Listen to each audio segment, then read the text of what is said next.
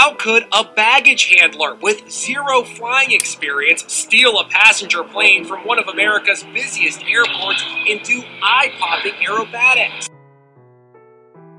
震耳欲聋的声响，飞机在地勤人员的引导起降。他做着重复的事，他再熟悉不过的事，跟我们一样，为了生活努力。他叫做理查·罗素，二十九岁的他与妻子过着平稳的生活，人际关系单纯。同事眼中的他是个尽责、受欢迎的人。理查任职于地平线航空，平常的工作是一位地勤，跟往常一样，引导飞机停靠，把旅客的行李卸下，拿着工具除霜。理查从小梦想成为飞行员，但他出了社会之后，他的梦想从飞行员变成拥有一间面包店。人生总是不顺遂。经历种种失败的理查，在二零一五年从阿拉斯加搬到了西雅图。他找到了一份机场的工作，在阿拉斯加航空的子公司地平线航空担任地勤人员，目的就是为了工作的时候可以看着飞机起降。理查在工作时候尽责认真，赚来的钱总是存着，他的飞行梦还在持续着。然而，他发现自己的梦想越来越遥远。二十九岁的他发现到，自己已经不可能成为飞行员了。这个从小陪伴他的飞行梦，只能在飞行模拟器里面实现。这天，理查在执行地勤勤务时，他发现了一架待维修的客机。这是一座不需要钥匙即可发动的客机。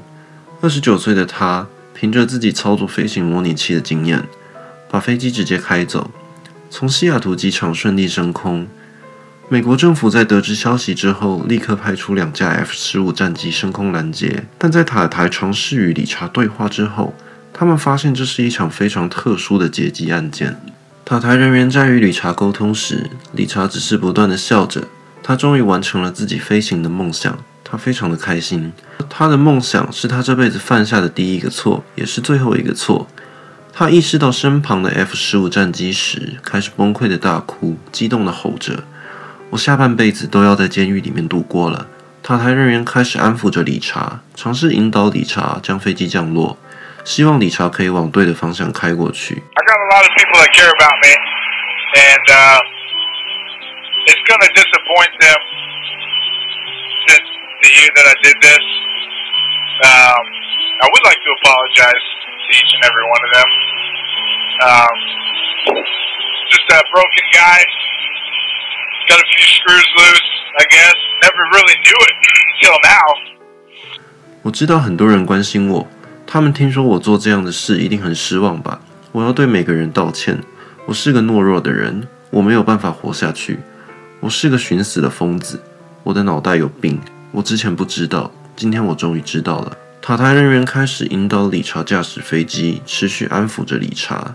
然而，理查表示他自己拥有飞行模拟器多年的经验，他不需要这方面的引导。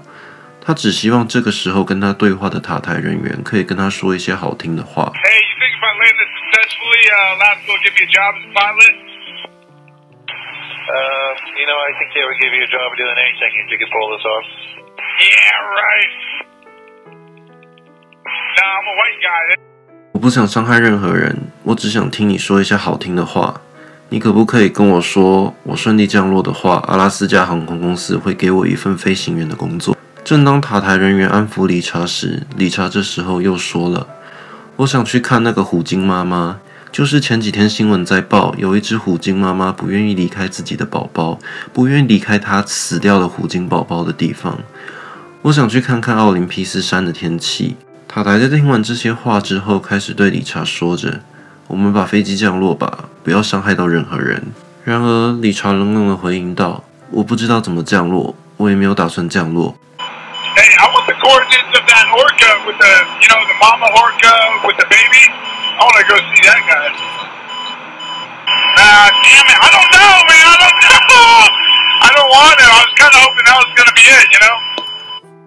话说完，理查居然在没有放出敬意的情况下。把飞机来了一个三百六十度的后空翻，距离海平面不到两百公尺的地方，快速的滑行着，做出了一个超高难度的特技表演。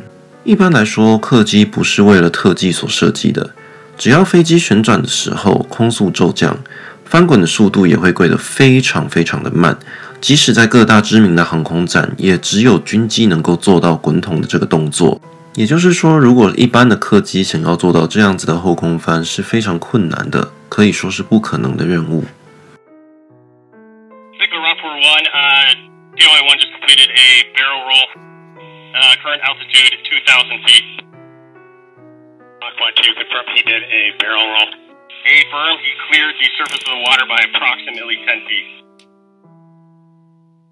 But rock two from rock one, the toi one did a barrel roll and just barely missed hitting the water.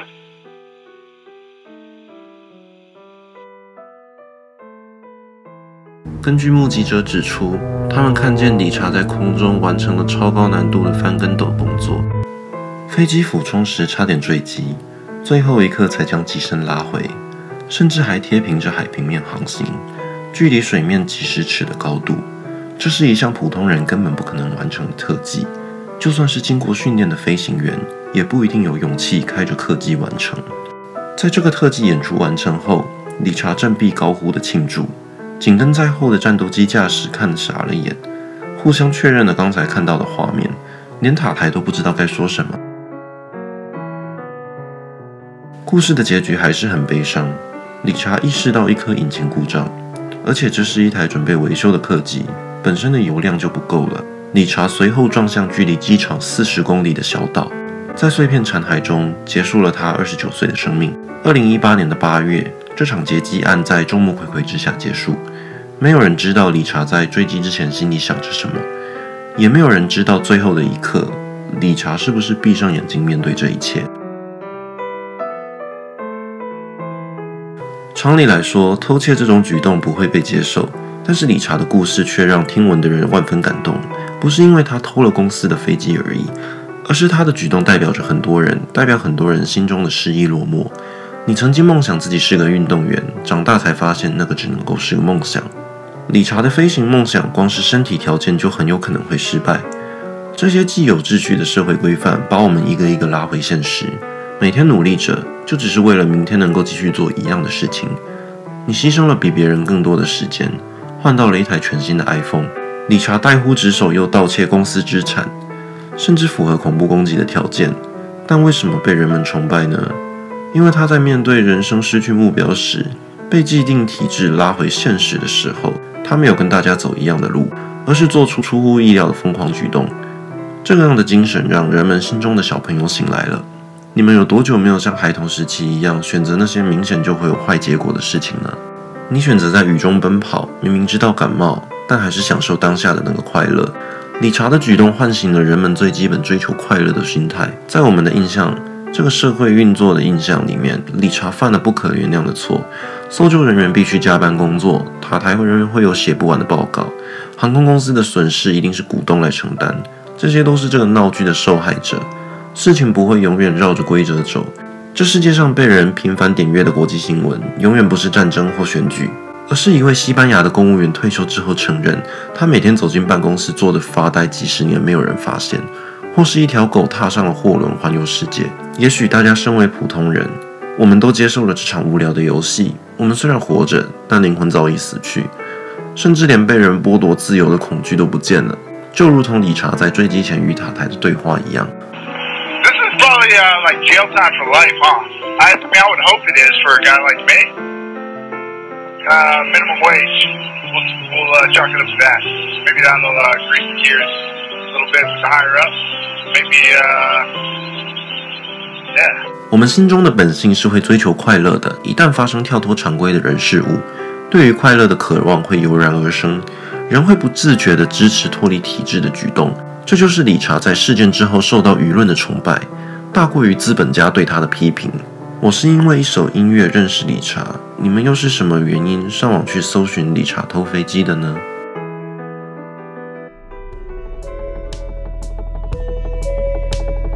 理查，理查。后来每个人都说你呀，你呀，不像是会做坏事的那种人啊。去看，夕阳慢慢上岸，去看。金鱼在不在？金鱼？